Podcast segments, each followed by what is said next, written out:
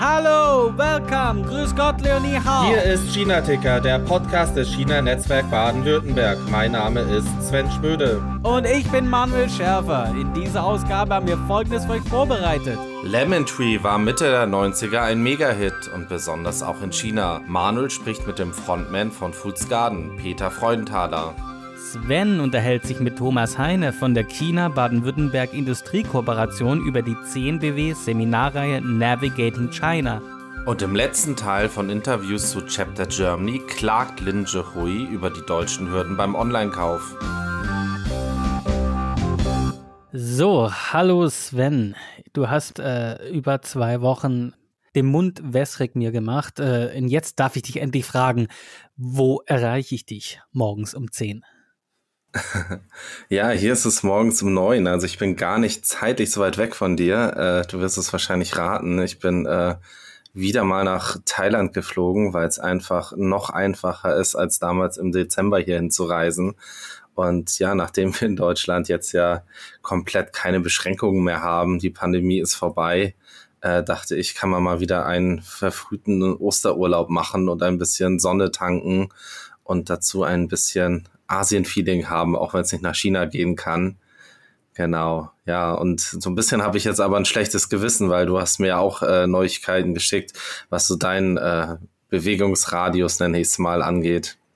Mm, ja, nachdem ja die Welt eh schon sich auf Taizang beschränkt hatte die letzten drei Wochen, äh, ja, beschränkt sie sich jetzt noch ein klein bisschen weiter. Also wir mussten jetzt auch offiziell, und man sagt jetzt nicht mehr Lockdown oder Fengcheng, also die Stadt äh, abschließen, sondern jetzt äh, heißt das Ganze ähm, Jingxia oder irgendwie sowas von wegen äh, still, still machen. Stille soll einkehren. Wir sind jetzt alle, wir sind jetzt alle in, in der Stille. Okay, und äh, beschreib doch mal, wie das so ist. Also wir hatten ja, sagen jedenfalls Leute, auch Lockdowns in Deutschland, äh, die aber, was du jetzt erzählst im Vergleich zu dem, was du hast, äh, ja nochmal ein ganz anderes Niveau haben und vor allen Dingen äh, nicht äh, für, für Stille gesorgt haben in dem Ausmaße. Bevor ich dir jetzt schildere, wie still die Stille tatsächlich ist, äh, äh nur noch ein Wort. Ähm, ich glaube, über Shanghai brauchen wir jetzt gar nicht so viel uns unterhalten. Das hat jetzt ja wohl der, auch die auf dem auf der Dark Side of the Moon noch mitbekommen, dass dort natürlich total alles äh, das volle Chaos ausgebrochen ist, ähm, wo Leute ähm, kein zum Teil kein Essen haben oder nur sehr unregelmäßig und ähm, ich, ich glaube, da müssen wir nicht viel drüber. Äh, das wird ja auch in den Nachrichten hoch und runter ähm, erzählt. Aber wir hier sind jetzt letztendlich ähm, auch in unsere äh, in, ins Homeoffice. Wir sollen die Wohnung nicht verlassen. Was heißt sollen? Es wird für jeden für jeden Ausgang mehr oder weniger äh, ist ein Zelt und da sitzt jemand und ähm, ja ähm, und sagt dir dann, dass du jetzt nicht raus darfst oder wenn du raus darfst, dann eben zum Testen. So, das ist jetzt der, der Unterschied. Also tatsächlich zu Hause bleiben. Mit Aufpasser. Mit Aufpasser. Und das sind natürlich sehr viele. Also, das sind die ganzen äh, Parteimitglieder, das sind dann hauptsächlich ähm, auch viele Studenten und Studentinnen ähm, die sind ja alle äh, mobilisiert. Die einen haben immer noch die äh, roten Westen, das sind die, die halt so vor den, vor den Xiaochus sitzen. Und die anderen haben dann alle entweder weiße Hazmat-Suits an oder blaue, je nachdem. Äh, und bei manchen steht dann vorne noch Polizei drauf und bei anderen nichts. Und Tja, das ist so die jetzt praktisch die offizielle Stadtbevölkerung. Und wir sind die Lemminge, die täglich mal kurz rausgetrieben werden. Und die Basis dafür, also gibt es irgendwie eine bedeutende Fallzahl in Taizang jetzt, äh, die dazugekommen ist? Oder geht es jetzt einfach nochmal darum, wie hatte man das bei uns genannt, was sich mal gewünscht wurde und dann vor Weihnachten aber nicht gekommen ist, irgendwie Circuit Breaker, Lockdown, so ganz kurz, ganz hart, alle möglichst durchtesten und äh, dann läuft es wieder? Oder also gibt es irgendwie erklärte Ziele oder Gründe? Ich weiß gar nicht, wo ich anfangen soll. Ähm also erstmal, es gibt keine Fallzahlen, die das für Taizang hergegeben hätten. Es ist ja auch so, dass ich, ähm, habt ihr ja gesagt, wir waren schon einen Monat lang in so einer Art ähm, kontrollierten, du darfst nicht irgendwo hinfahren eigentlich. Also man konnte sich innerhalb von Suzhou, wozu Taizang ja gehört, verwaltungsmäßig, konnte man zwar äh, mit Auflagen hin und her fahren, überall seinen Code zeigen und, und, und all das. Und äh, es wurde mehr oder weniger eine Brandmauer zwischen Shanghai und Suzhou, also sprich Taizang, äh, gebildet. Und da war der Verkehr überhaupt nicht mehr möglich die Fallzahlen, die hier jeden Tag ja ähm, über Meldungen und so weiter kommuniziert wurden, auch über WeChat und so, haben das, da gab es keine Änderung. Das war immer so wie, ich habe es hier mal erzählt, es ist so ein Hin- und Hergedümpel, so mal neun, neun Fälle oder dann heißt wieder null äh, Local Transmission, aber dann, was ich, 15, 20 asymptomatische, also nichts, was in Shanghai war. In Shanghai mit plötzlich, dass es ja plötzlich in die Tausende ging und jetzt in den äh, Zehntausenden, also den, sind bei 20, 25.000 pro Tag und das im strikten Lockdown, also nichts mehr mit raus. Die kratzen sich alle am Kopf und fragen sich, wo sie sich denn die ganze Zeit anstecken. Ja, und dann kommen wir zu den PCR-Tests-Aktionen, ja. Ja, erzähl mehr. Also diese PCR-Tests, äh, ich meine, ich, ich, ich meine, wir hatten es ja eigentlich gesagt, die meisten haben das ja auch in den Medien gesehen. Du spielst natürlich auf diese langen, sehr chaotischen, ich mag es gar nicht Schlangen, sondern Menschenmengen an, äh, die dicht gedrängt stehen, um sich testen zu lassen. Und das ist natürlich dann vielleicht eher kontraproduktiv, äh, so eng zusammen zu sein. Genau. Ähm, und das äh, läuft ja, lief eine ne, ne Weile so in Shanghai. Ähm, die sind ja seit Ende März, meine ich, war es, äh, erst Pudong und dann ja Puxi äh, so in den äh, Lockdown gegangen. Die sind vorangeschritten und irgendwann am Wochenende, letztes Wochenende, da gab es dann hier Gerüchte und dann hieß es, oh oh, wir haben gehört, hier dieses, äh, diese Compound oder diese, dieser Straßenzug und irgendwann hieß es dann, wir haben gehört, ähm, ab äh, Sonntag 0 Uhr äh, nichts mehr. Dann hat Panikkauf, Panikkäufe haben eingesetzt. Wie gesagt, alles, was zwei Wochen vorher oder so in Shanghai passiert ist. Panikkäufe, ähm, dann äh, gab es natürlich dann die äh, ganzen äh, Lebensmittel nicht mehr, die eben alle wollen. War am Samstag äh, nachts praktisch auf den Wechsel auf den Sonntag war nichts. Dann hat man so ein kleines ähm, Aufatmen gehört und dann kam die Nachricht, ab Sonntag 12 Uhr mittags ähm, Lockdown. Dann sind alle äh, noch panischer in die schon dreiviertel leeren Läden Wer hätte es gedacht? Und haben, ja, haben alles gekauft. Ähm, ich glaube, am Ende gab es echt nur noch den den chinesischen Schnaps. Und dann merkt man jetzt auch endlich, dass es nicht nur die Ausländer sind, die behaupten, das Zeug ist einfach ungenießbar, sondern das wissen die Chinesen auch schon selber. Also davon gibt es jetzt noch jede Menge, ja. Ja, dann hat es alles eingesetzt und äh, dann sitzt man hier.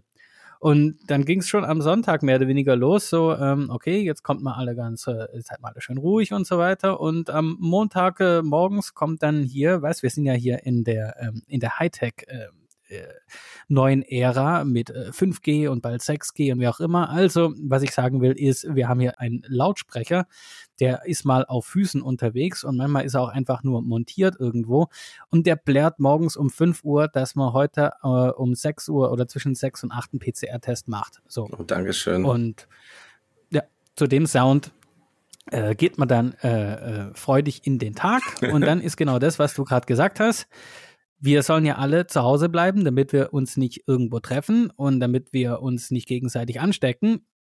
Und deswegen ist dann zwischen sechs und acht äh, gehen praktisch die ganzen Compounds auf und dann werden alle Leute in langen Schlangen über die ganze Stadt konzentriert verteilt. Und dort stehen sie dann. Und ja, da fragen sich dann halt die Menschen, hm, wer verarscht hier eigentlich wen? Das hört sich einfach sehr skurril an. Äh, wie ist denn da das offizielle Narrativ, ich weiß nicht, in den Staatsmedien, in den Parteimedien zu? Also, die, die können das ja nicht so schildern, wie du es gerade so schön getan hast. Tatsächlich fragst du mich Fragen, ähm, die hier auch schon gefragt werden und wo es auch keine definitiven Antworten gibt, vor allem weil es ja noch viel bizarrer ist, weil Shanghai das Ganze jetzt ähm, alles vorgelebt hat. wie es nicht gemacht werden sollte. Und dann kommt man hier und macht es genau nochmal so. Und das Narrativ ist, es gibt kein Narrativ. Das Problem ist, dass hier die Leute, und deswegen nimmt die Unzufriedenheit enorm zu, weil man sieht keinen Plan mehr. Man sieht, man sieht diese ganze Power, wie es ja oft heißt, so, dass oh, hier in China, da kann man ähm, mit praktisch einem Befehl, kann man innerhalb von einer ganz kurzen Zeit so viele Leute mobilisieren, die dann alles ganz schnell organisiert bekommen. Und ja, ehe du es dich versiehst, ist die ganze Stadt praktisch in kleine Quadrate eingeteilt, abgeriegelt und alles wird gemanagt. Aber den Plan sieht keiner. Was ist der Sinn dahinter, die Leute erst zu trennen, die Wirtschaft äh, runterzufahren, äh, das Essen ausgehen zu lassen, die Leute zu verunsichern, um sie dann den halben Tag äh, draußen in Schlangen stehen zu lassen. Das sieht keiner. Es sieht keiner den Sinn. Und die Propaganda kommt zurzeit auch nicht hinterher, da irgendwas Schlüssiges äh, draus zu machen. Weil sich in Shanghai jetzt ja zum Beispiel die Politik schon wieder ändert. Es mhm. wird ja angeblich alles von der Zentralregierung seit äh, ungefähr ja, zwei Wochen dort äh, gesteuert. Und äh, dort sind sie jetzt wohl übergegangen, dass, ähm, dass man nicht mehr rausgeführt wird zum Testen, äh, sondern dass jetzt so Testkits, praktisch unsere Anti, sowas wie die Antigen-Tests, dass man das zu Hause machen soll. Hm, ja, äh, tolle Idee. Äh, wer hat es erfunden? Ja, ich meine, äh, auf, auf der anderen Seite des Planeten haben wir das gar nicht mehr mit den Tests und so. Also wir, wir sind da jetzt komplett, die Zahlen sinken in Deutschland, weil wir auch einfach, äh, ich sag mal, nicht mehr testen, in Anführungszeichen. Die Anzahl der Tests geht deutlich zurück. Die Positivquote bleibt, beziehungsweise steigt eher. Ähm, ja, also es ist irgendwie eine immer skurrilere Parallelrealität, in der wir beiden leben. Ne? Also es ist echt unglaublich. Und ich meine, das, was du sagst mit der Unzufriedenheit, also ich kann mich nicht dran erinnern oder ich glaube, das letzte Mal, als ich so viel unzufriedene Postings auf WeChat Moments und in den anderen sozialen Medien in China gesehen habe, äh, war, als der äh, Dr. Li in Wuhan verstorben ist der ja frühzeitig auf die Pandemie aufmerksam gemacht wurde, hatte. Ähm, da gab es, glaube ich, ähnlichen die, Unmut. Die es ja gar nicht gab. Genau, die es ja gar nicht gab. Und ich finde es echt enorm, äh, wie, wie stark sich alle aktuell wieder mal äußern über die, äh, ja, wie du es nennst, auch Sinnlosigkeit der Maßnahmen oder vielleicht auch das Unverständnis von dem, was passiert. Das ist echt äh, spannend, mal wieder anzuschauen. Und ich bin ja auch gespannt, wie sie das einfangen wollen, ne? Vielleicht kann ich da doch was aus hier aus der thailändischen Sicht so ein bisschen beitragen. Anfang Mitte Dezember war ich ja hier. Da hatte Thailand gerade aufgemacht mit dem Test and Go Verfahren. Ähm, Test and Go hieß ja damals, du machst einen PCR-Test vor Abreise, dann einen nach Ankunft und wenn der negativ ist, darfst du raus äh, und dich frei bewegen.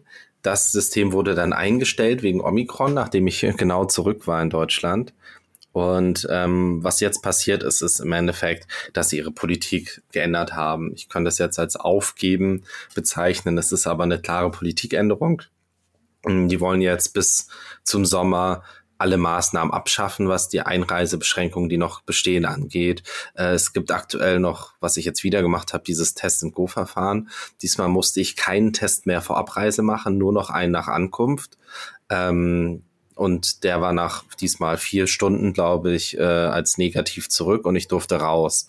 Und im Dezember hatte ich ja erzählt, dass so oft wie in Thailand wurde ich in Deutschland noch nie kontrolliert auf mein Impfzertifikat.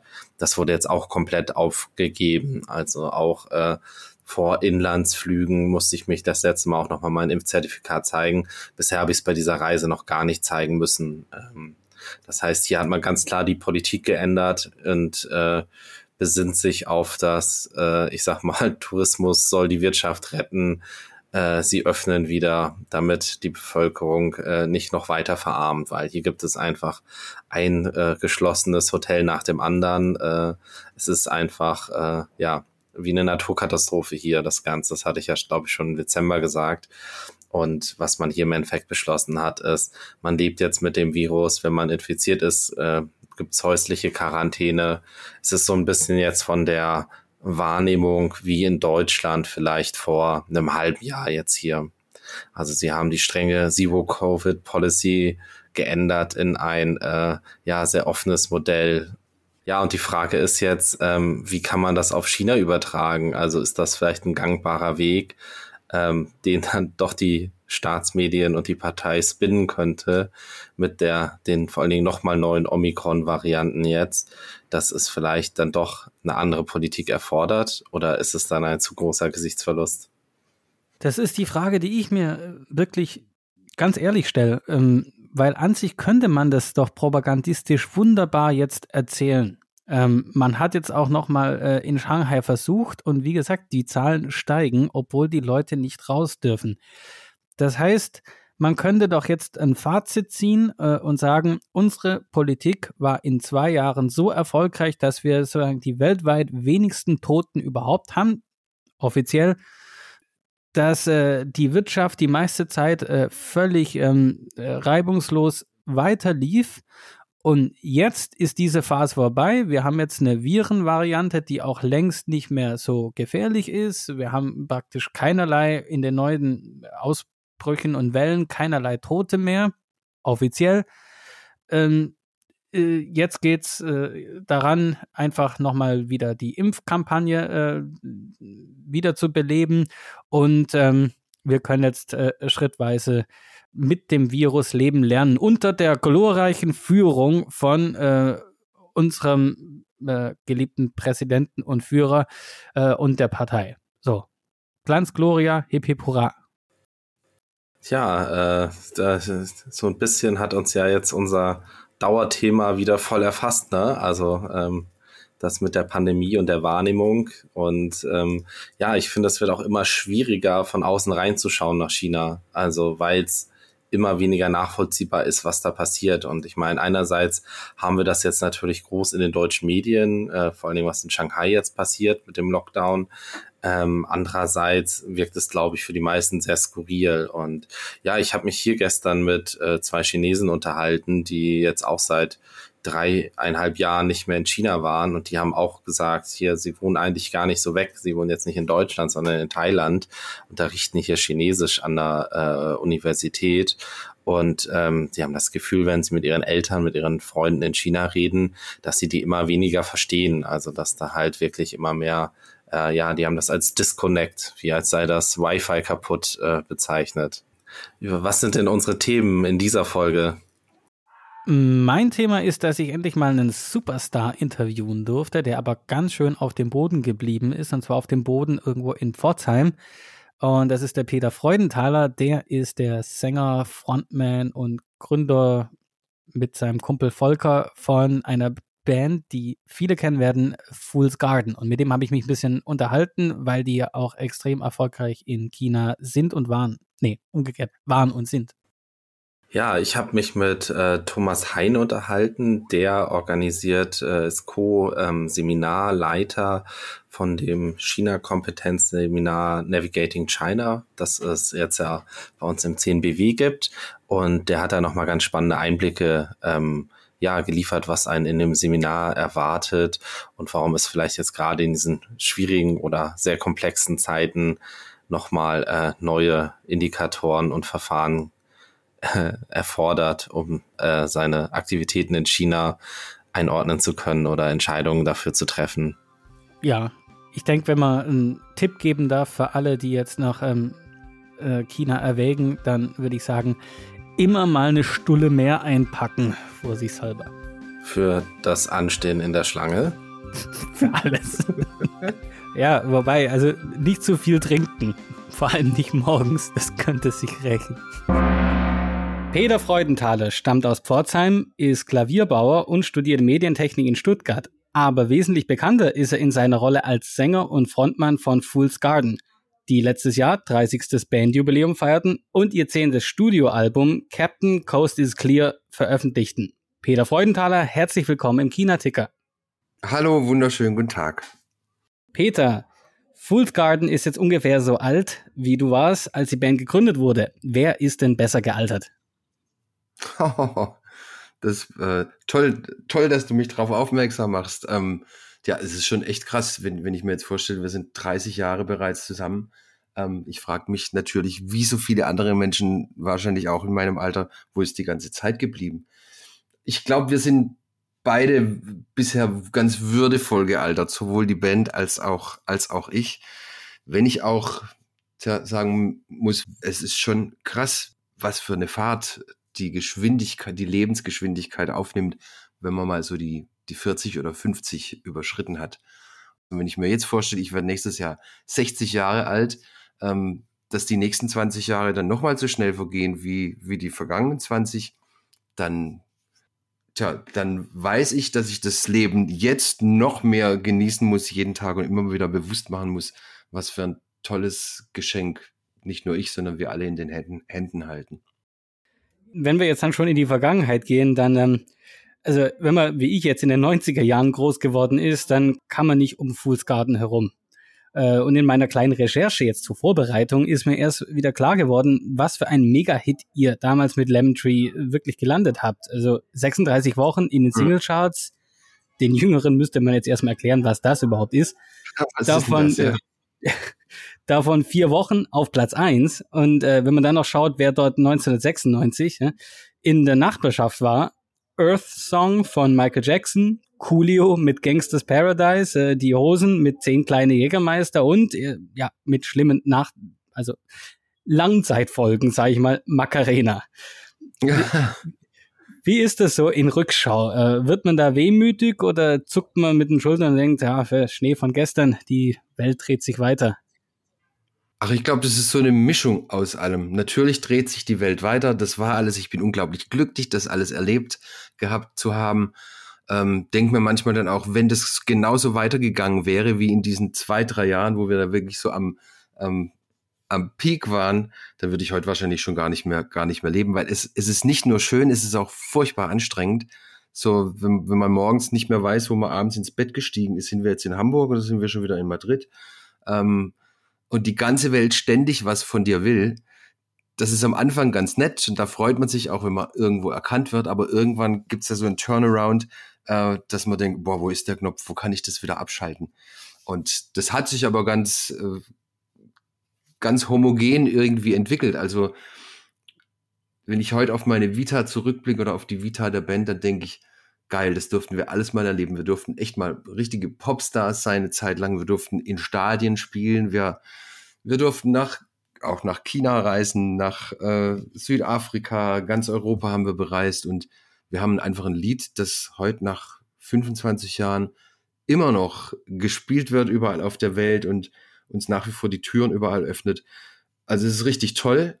Auf der anderen Seite haben wir auch die Möglichkeit, ein ganz normal, relativ normales Leben zu führen, abseits der, abseits der Musik, vor allem in den vergangenen zwei Jahren mit der Pandemie, wo man auch keine Konzerte mehr spielen konnte, dann fängt man an, sich auf andere Dinge auch wieder zu besinnen. Wobei Musik natürlich immer ein ganz wesentliches Thema ist. Und ich sage es mal so, der ursprüngliche, ganz wirklich bescheidene Gedanke war, wir wollten davon leben können, von der Musik.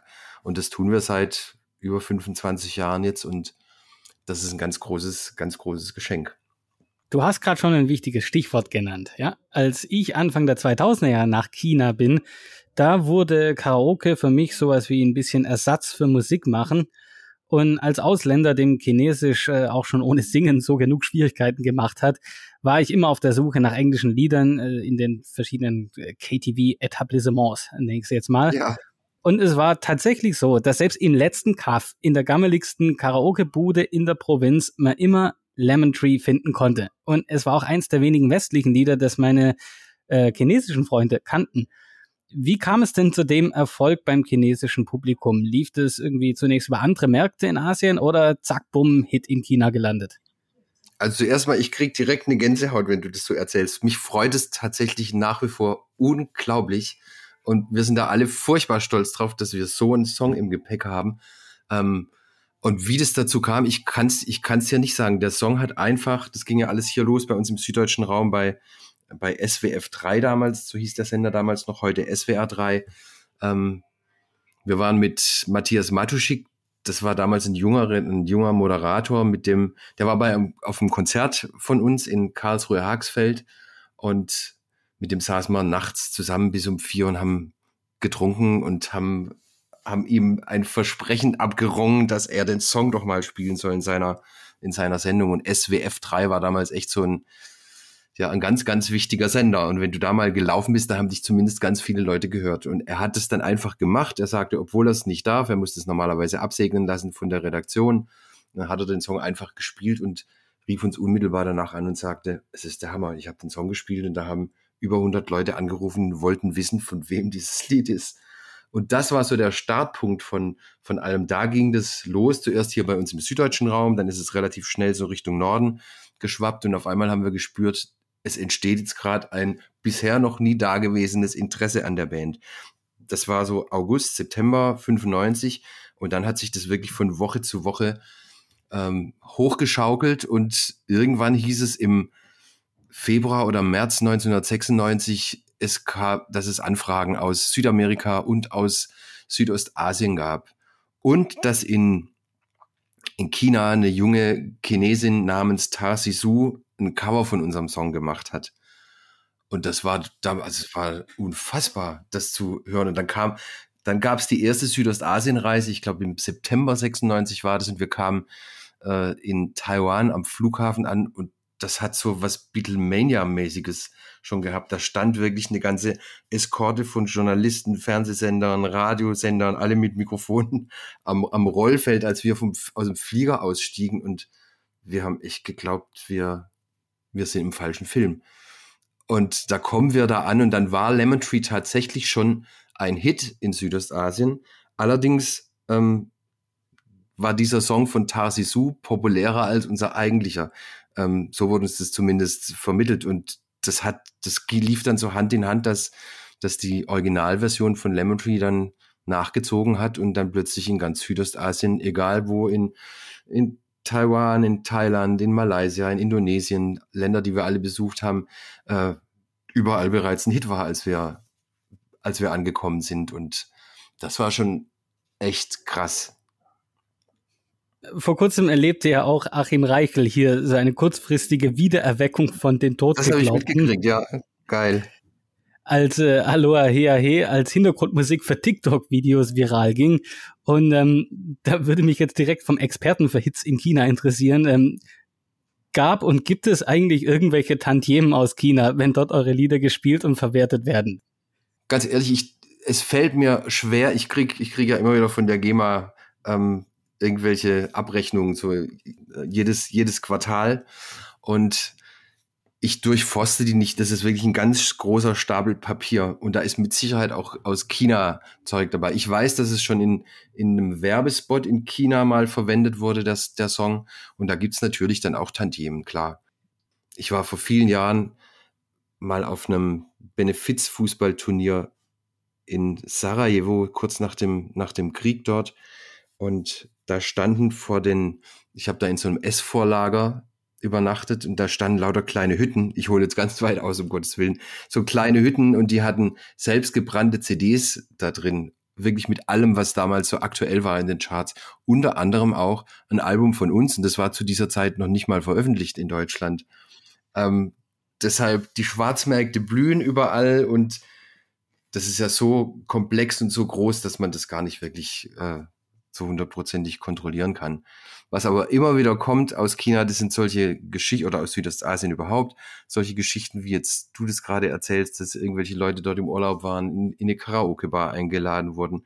Und einer von, was weiß ich, maximal 30 internationalen Songs ist dann immer wieder Lemon Tree.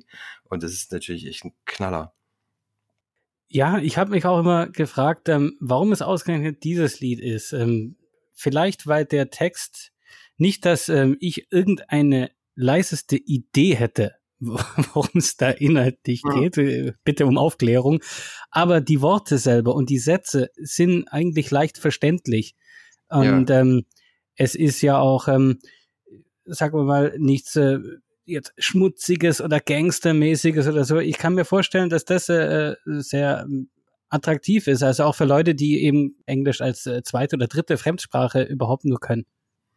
Ja, man könnte es natürlich auch äh, etwas ähm, nicht so schön ausdrücken und sagen, das Lied tut niemandem weh. Es ist ja letztendlich auch, es ist ja letztendlich auch, auch so.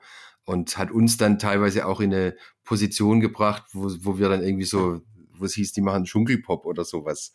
Und wir haben dann doch in unserem Portfolio auch ganz, ganz andere Sachen, äh, die sich auch inhaltlich mit, mit Themen auseinandersetzen, die halt, die halt dann doch auch wehtun zum Beispiel. Aber bei Lemon Tree war es einfach so, der, wir haben so eine Philosophie in, in der Band von Anfang an, die hieß, egal was uns in, den Kopf kommt, äh, an Melodien, an Ideen, wir setzen das um und versuchen, dem Song zu dienen und den Song, äh, den Song in sich blühen zu lassen. Äh, und einfach immer zu gucken, dass wir den Kern davon nicht verlieren. Und bei Lemon Tree ging das ganz schnell. Das war einfach ein, ein schönes kleines Liedchen mit einer, mit einer einprägsamen Melodie und für mich dann auch mit einer, äh, mit einer Wortfindung. Dieses Lemon Tree war von Anfang an mit dabei, hat sich so gut ergänzt zu dieser Melodie. Aber ich wusste am Anfang gar nicht, was will ich eigentlich damit sagen. Das klingt einfach gut. Deshalb habe ich es drin gelassen und dann hinterher selbst nach der, äh, nach dem Sinn dafür dafür gesucht. Es war wirklich komplett losgelöst von, irgend, von irgendeinem Schielen auf Erfolg, sondern wir haben es einfach gemacht. Und dann relativ schnell gemerkt, es hat so eine, es hat so eine Leichtigkeit, trotzdem eine Melancholie, die es in sich trägt. Und die Geschichte hat sich dann auch so zu so einer kleinen Heldengeschichte entwickelt. Ne? Zuerst der, äh, der Protagonist, der nicht mehr weiß, wie es weitergeht, der verlassen wird von seiner Freundin und am Schluss dann aber sein Leben in die Hand nimmt und positiv denkt, optimistisch und sagt, und ich werde jetzt, ich werde jetzt was anderes wiederfinden und es geht einfach immer wieder vorwärts. Und ja, ich glaube, dass darin der große Zauber liegt. Auch es gibt ja auch so ein bisschen Babysprache, was, was mir damals auch nicht so bewusst war in dem Song, wie dieses dab, da, da, di, dab, da, di, dab, dab. Ähm, das war eigentlich ein, eine Verlegenheits, äh, ein Verlegenheitsvers, weil wir keinen Text mehr hatten an dieser, an dieser Stelle und dann sage ich zu Folge dann mal so, lass mich mal was machen, ich sing da jetzt einfach so da, da, da, di, da und es hat halt einfach auch gepasst. Ähm, ja, und wird dann zu einer ganz wesentlichen, wesentlichen Stelle in dem Song. Das Glasklirren am Anfang, wo wir auch oft gefragt haben, wie kam der da drauf? Das hat sich auch zufällig entwickelt und war irgendwie gleich so klar, okay, der Typ sitzt in der Ecke, ist frustriert, jetzt nimmt er das Glas und pfeffert's gegen die Wand. Aber der, der eigentliche, die eigentliche Interpretation, die kam erst anschließend davon. Ja, das, das ist witzig, dass du das sagst mit der Interpretation, die ging erst danach los. Ich habe zufällig gestern irgendwie gelesen, dass Brian Adams nicht mehr über darüber sprechen möchte, wie Summer of 69 entstanden ist, weil, weil er dabei wohl an eine Sexualstellung tatsächlich gedacht hat. Aber, aber nun gut. Das neue Fool's Garden Album ist Ende November erschienen und wie ich auf eurer Webseite sehe, werdet ihr auch das ganze Jahr über regelmäßig zu sehen sein. Zum Beispiel am 20. Mai in Oberkotzau. Den Ortsnamen kriege ich jetzt wohl nicht mehr aus meinem Kopf. Geht es denn auch ins Ausland auf Tournee? Vielleicht sogar Asien, Südostasien? Äh, für China oh, ich, bin ich momentan ich, nicht ganz so hoffnungsvoll. Ich würde liebend gern mal wieder nach Südostasien losziehen. Ähm, da ist leider kein Termin im Plan. Ursprünglich war in dem Jahr, als Corona losging, war so eine schöne Karibikreise geplant, aus der dann leider nichts nix wurde. Und ein schönes Festival in, in Madrid, in Spanien und diverse andere Sachen. Aber das fiel leider alles der Pandemie zum Opfer. Ähm, und jetzt geht's ja eigentlich auch erst so langsam los wieder bei uns. Bei uns die letzten zwei Jahre ist halt alles verschoben worden, teilweise ist es gestrichen worden und äh, der tatsächlich einzige Auslandsaufenthalt, der wird jetzt im Anfang Juni sein und das ist auch nicht wirklich das entfernteste Ausland, das ist in Luxemburg, in Dudelange auf einem, auf einem Festival. Und ansonsten sind wir hauptsächlich in Deutschland unterwegs. Und äh, naja, Südostasien, China, das wäre schon, wäre schon auch mal wieder was. Ist dann doch schon eine ganze Weile her. Ist denn Captain Sea is Clear ähm, jetzt ein sehr ernster Titel. Also ich habe mir das Album durchgehört und ähm, die See spielt darin ähm, immer wieder eine Rolle, ist so ein Leitmotiv vielleicht ein bisschen, aber ich habe mich gefragt, dann hat es vielleicht zum Beispiel mit der Flüchtlingsthematik zu tun oder? Ja, wir haben tatsächlich die Flüchtlingsthematik äh, auch aufgegriffen auf dem Album und zwar in dem Song ähm, Those We Lost at Sea. Das Album war aber nicht vorher so, so geplant, es hat sich auch so, auch so ergeben. Mag dran liegen, Volker hat ein, hat ein Haus in, in Portugal am, am Meer gekauft vor ein paar Jahren. Und da ist auch das Titelbild davon gemacht von dem, von dem Album. Und ich hatte letztes Jahr meine Tochter besucht, die, die lebt in, auf äh, Kythira in Griechenland auf einer Insel mit ihrem Freund und die hatte ich besucht im April vergangenes, vergangenen Jahres und war da auch viel am Wasser und habe auch Fotos gemacht und da ist unter anderem dieses, dieses Innencover vom, vom Album entstanden. Und dann wurde allerdings ganz konkret, als ich, ich sah, habe so Bilder gesehen von, von dem kleinen Jungen, du kennt, hast du sicherlich auch gesehen, der, der da an tot an den Strand gespült wurde. So ein Bild, was um die Welt ging und was ich ganz, ganz tragisch finde, wenn man, gerade wenn man selbst Kinder hat und, und dann irgendwie sieht, was so ein, dass so ein, so ein Leben, was noch nicht mal richtig begonnen hat, auf diese krasse Art und Weise beendet wird, ähm, da einfach an Strand, an Strand gespült werden, dass es irgendwie so stellvertretend ist für die vielen Menschen, die vor irgendwas flüchten müssen. Es, es flüchtet ja niemand wirklich gern oder ich, mir kann niemand erzählen, dass irgendjemand freiwillig, ähm, weil er so toll findet, sich auf so ein Schlauchboot setzt und aufs offene Meer sich hinaus treiben lässt. Da muss schon eine ganze Menge vorher passieren, dass man das, dass man das tut. Und dann fangen die Leute hier oder auch in anderen Teilen der Welt an, diese Menschen zu verurteilen, weil sie hier mit einem Handy ankommen an der an, de, an den ersten Fluchtunterkünften, wo es dann heißt, was brauchen die ein Handy? Äh, wo ich mich frage, wie arrogant seid ihr eigentlich? Ist euch überhaupt bewusst, dass das Mittelmeer inzwischen der, der größte Friedhof, Wasserfriedhof der Welt ist, dass da über 20.000 Menschen ertrunken sind anscheinend, wenn nicht noch mehr. Ähm, und wenn man sich das einfach mal so bewusst macht und hier in den, in den Supermarkt geht zum Einkaufen und die Heizung auftreten, es ist warm und dann, dann frage ich mich, hallo, wo, wo bleibt da, wo bleibt da die Menschlichkeit? Ähm, und das hat mich doch schon sehr bewegt und deshalb gibt es diesen Song auf dem, auf dem Album Those We Lost at Sea. Das Album heißt natürlich äh, Captain Coast is Clear, nicht Sea is Clear, mein Fehler. Nicht schlimm.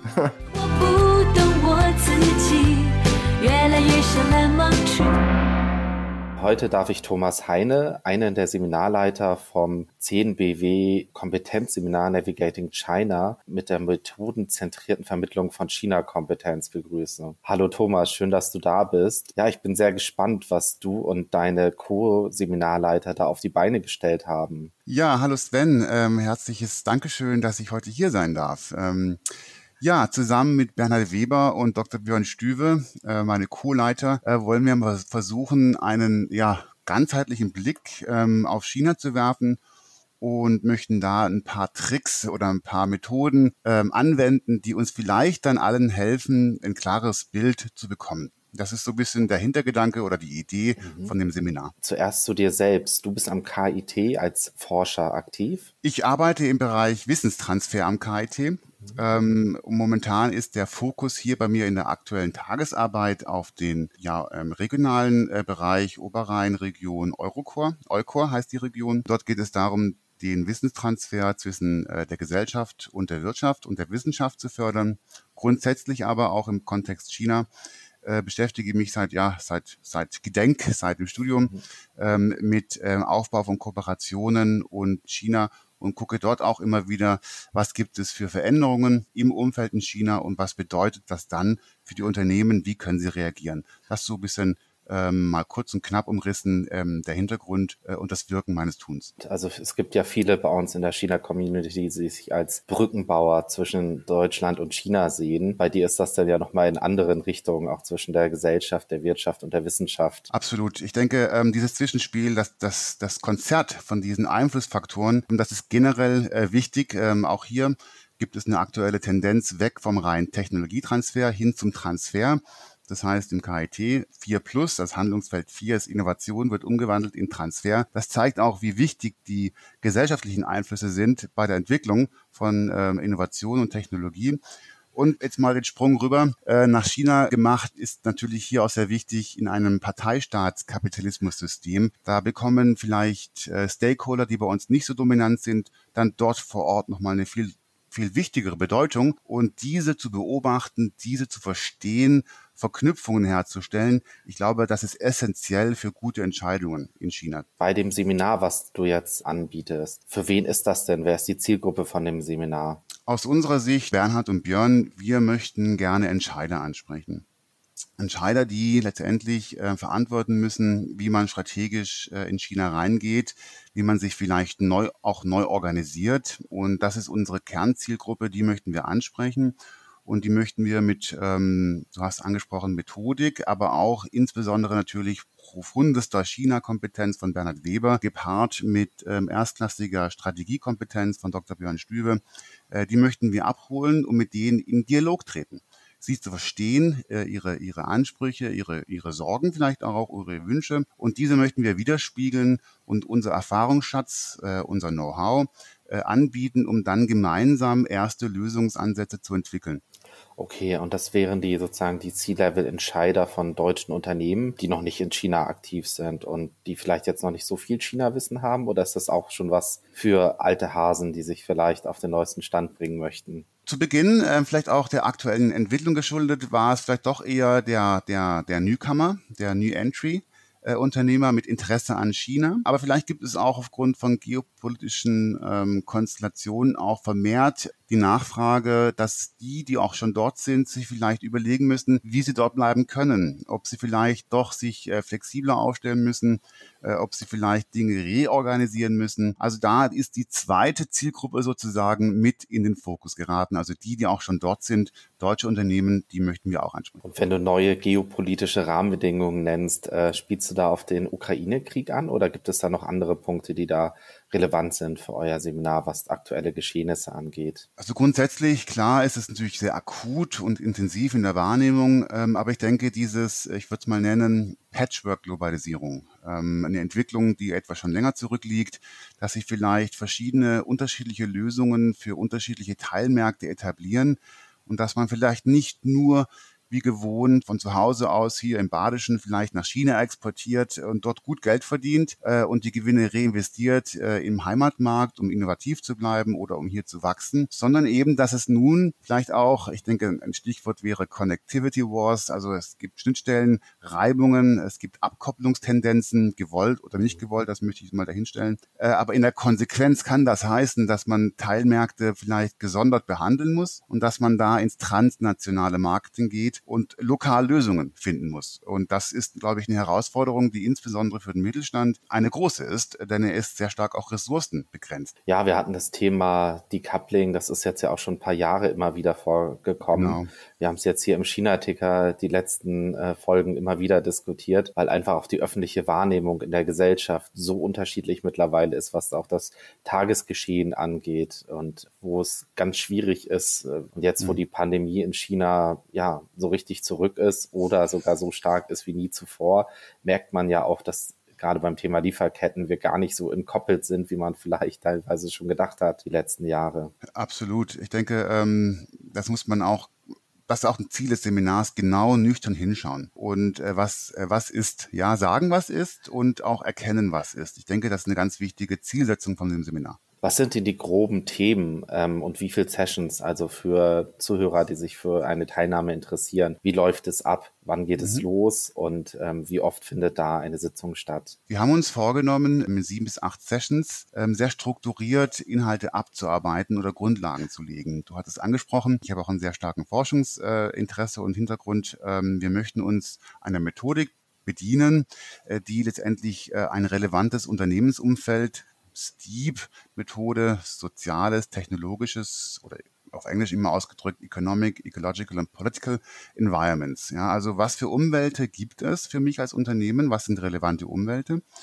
Ähm, und was sind das für, oder was gibt es dort in diesen Bereichen für relevante Einflussgrößen? In der Politik äh, momentan hören wir viel über strategische Industrien natürlich das Policymaking oder viele Regularien. Ich glaube auch, ich habe auch bei euch ähm, schon einen sehr guten Podcast gehört. Ähm, da ging es auch über die ganzen Finanzregularien und die Hightech und so weiter oder auch moralische Vorstellungen, die jetzt durch die Partei äh, in die Wirtschaft reingetragen werden. Das wäre zum Beispiel ein Bereich, den man sich mal anschauen sollte. Was passiert in der politischen äh, Sphäre und wie wirkt sich das eventuell aus auf meine Branche? Also das ist nochmal, wie eingangs erwähnt, eine reine Entkopplung von Business und Politik, glaube ich, ist sehr schwierig in China. Und da wollen wir uns peu à peu, also politischen Einflussbereich, äh, was passiert im Bereich der Technologie, was passiert im Bereich der, des, des Rechtswesens. Ich denke, ein, ein heißes Thema oder ein sehr stark diskutiertes Thema ist immer auch der Datentransfer, der Schutz des geistigen Eigentums und dass man diese vielen Themen mal vielleicht sortiert, entsprechend oder strukturiert, entsprechend von größeren Einflusssphären. Ähm, damit gehen wir sehr konsekutiv in den ersten fünf Sitzungen vor. Und ähm, als Ergebnis wollen wir dann äh, zwei Dinge haben. A, in den einzelnen Bereichen möchten wir Indikatoren entwickeln wo wir sagen in der Diskussion, das sind sehr wichtige Bereiche, ähm, zum Beispiel die Attraktivität des Investitionsumfeldes in China wäre eine Einflussgröße, die mich als Unternehmer natürlich äh, entweder hindert oder befördert, nach China zu gehen. Und das wollen wir messbar machen. Das wollen wir eine Hilfe geben. Wie kann man das monitoren? Wie kann man das wirklich konsequent mit guten Daten valide äh, beobachten, um somit wie eine Art Cockpit zu Hause im Badischen zu haben, was passiert in China. Dieses ähm, Raster, ich nenne es mal Raster, diese verschiedenen Bereiche, in denen Einflussgrößen vorkommen und die wir dann messen wollen mit Indikatoren, die bereite ich dann im Nachgang jedes Mal vor. Gibt es dann praktisch customized einen Indikator. Ähm, das wollen wir zu einem Analyseraster zusammenschmeißen. Und dann wollen wir hier auf Grundlage von dieser Analyse ist ja noch keine Bewertung, ist eine reine Analyse der Umwelt, eine erste Bewertung vorzunehmen. Und diese Bewertung kann ja nur über die eigenen Zielsetzungen passieren, ja, des Unternehmens an sich. Und hier haben wir dann einen Abschluss Strategie-Workshop mit Dr. Björn Stüwe in der Planung, der eben das professionell und erstklassig macht und uns hier durchführt, wie wir eben aus diesen Analysestücken ein Konzert machen können, in dem wir erste strategische Fragestellungen seitens der Unternehmerschaft beantworten können. Was sind Fragestellungen? Vielleicht muss ich gehen? Kann ich bleiben? Wie kann ich mich vielleicht auch vor einem eventuell aufkommenden Nationalismus ähm, organisatorisch schützen? Kann ich vielleicht meine Kulturziele, sollte ich vielleicht in China als chinesisch gelten? Macht es Sinn, dass ich vielleicht in Konsequenz nicht mehr das Holy Foreign Investment äh, tätige, sondern vielleicht wieder zurück in die Kooperation gehe? Ich sage zurück, weil früher ja immer der Joint Venture äh, Zwang war und langsam sich die Dinge geöffnet hatten. Das sind Frage, strategische Fragestellungen, ähm, die wir dann äh, zusammen auf Basis von evidenzbasiert, Indikatoren zugeordnet zu Rastern beantworten wollen. Das ist das große Ziel. Mhm. Also so ein bisschen weg vom Bauchgefühl. Also ich habe ganz oft von Unternehmern, die jetzt noch nicht in China aktiv sind, so Anfragen, denen vielleicht über einen Distributor oder einen Handelspartner vor Ort gesagt wurde, sie sollen doch mal selbst in den Markt kommen und ihr würdet sozusagen mit diesen ähm, Unternehmern erarbeiten, ein Analyseverfahren und dann eine erste Bewertung ob sich ein Markteinstieg oder für Personen, die schon vor Ort sind, vielleicht eine Reevaluation, ob das unter sich den aktuellen Umständen vielleicht Investitionen gerade eher äh, hinderlich sind oder gerade erst angebracht, vielleicht, wie du es gesagt hast, zurück zum Joint Venture. Für diese Personenkreis wäre das sozusagen. Genau, also ähm, ich sagte eben, erste strategische Fragestellungen können wir beantworten. Wir bleiben natürlich mit diesem Ansatz. Ähm, das können wir auch nur, weil wir nicht die Bewertung aus, die kann nur aus Unternehmenszielsicht individuell passieren.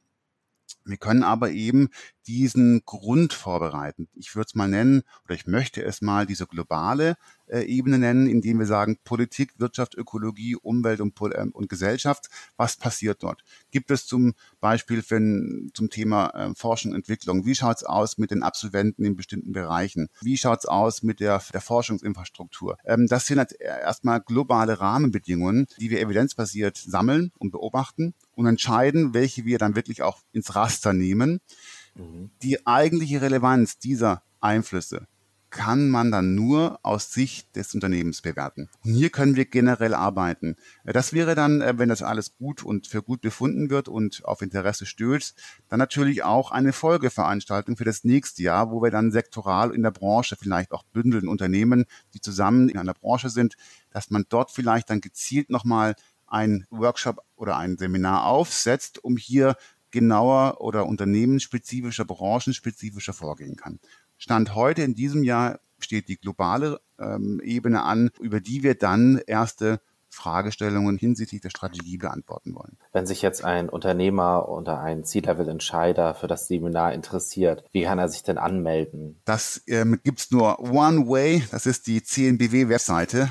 Äh, und zwar ist dort die unter der Rubrik Veranstaltung gibt es eine kurz ähm, prägnante Vorstellung mit Terminübersicht und die einzelnen äh, Daten und äh, relevanten Inhalte zu den Daten äh, sind dort aufgelistet. Auch nochmal eine Kurzbeschreibung, Zielsetzung und äh, methodische Vorgehensweise und äh, eben auch dieses Takeaways, äh, Neudeutsch, die Indikatorik, die wir entwickeln wollen zusammen. Das gibt es dort alles gut beschrieben. Kann ich nur empfehlen, einmal kurz Klick auf CMBW. Website ist china-bw.net.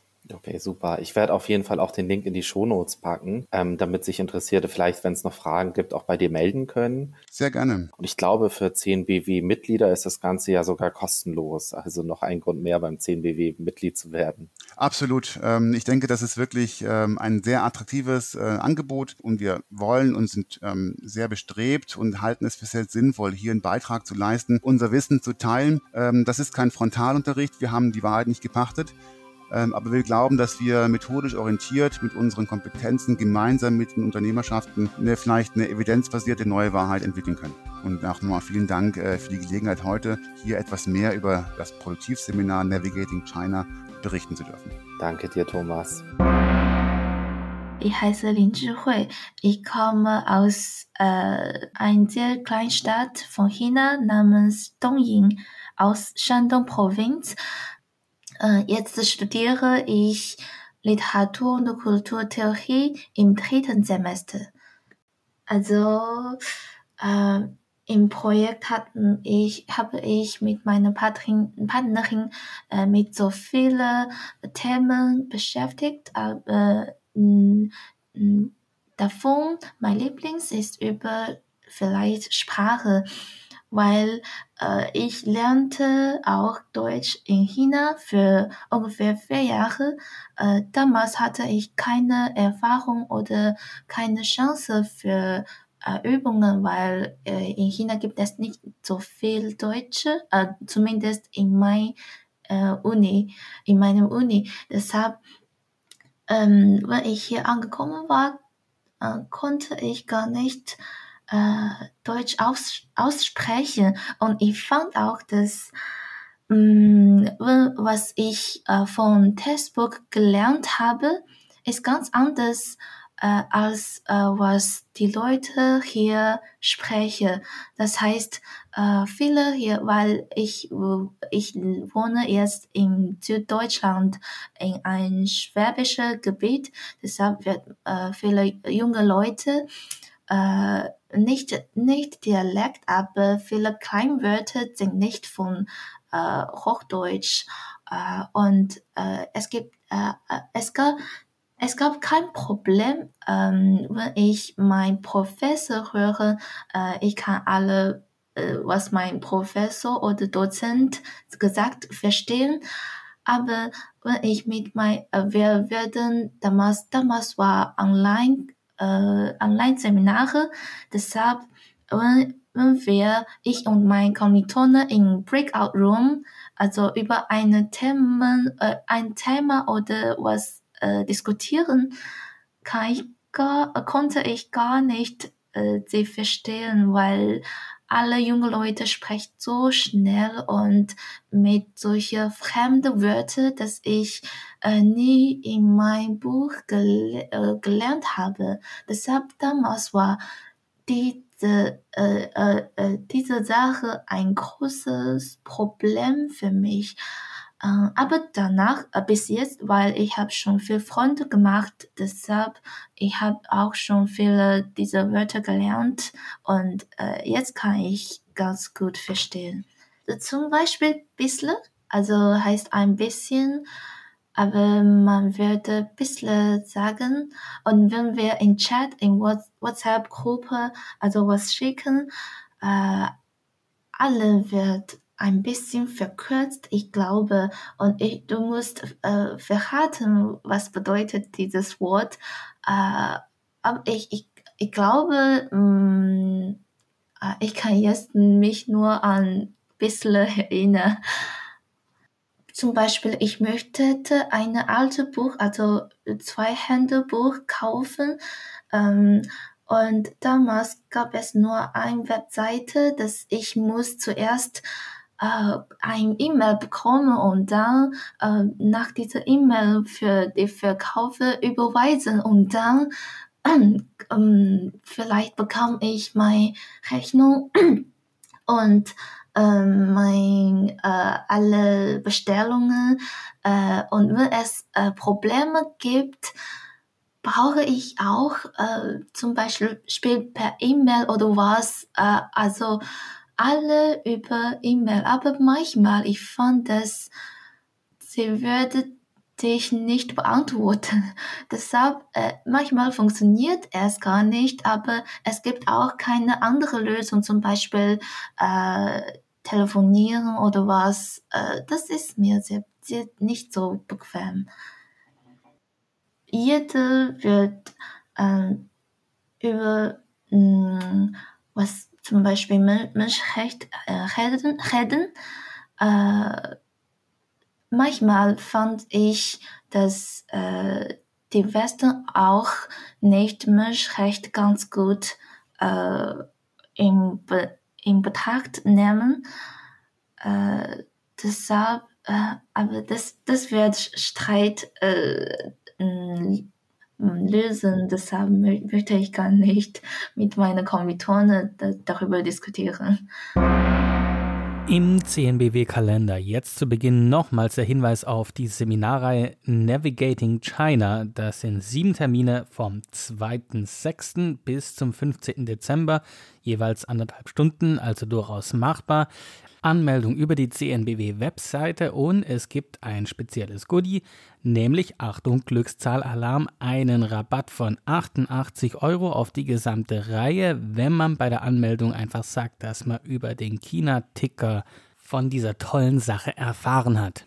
Nur noch der Hinweis auf zwei CNBW interne Veranstaltungen. Das wäre zum einen mal das Meeting des Arbeitskreises Sino-German Corporate Communications mit dem Thema Unter der Lupe WeChat, Baidu und Zhihu wie Plattformen nutzen am 26.04.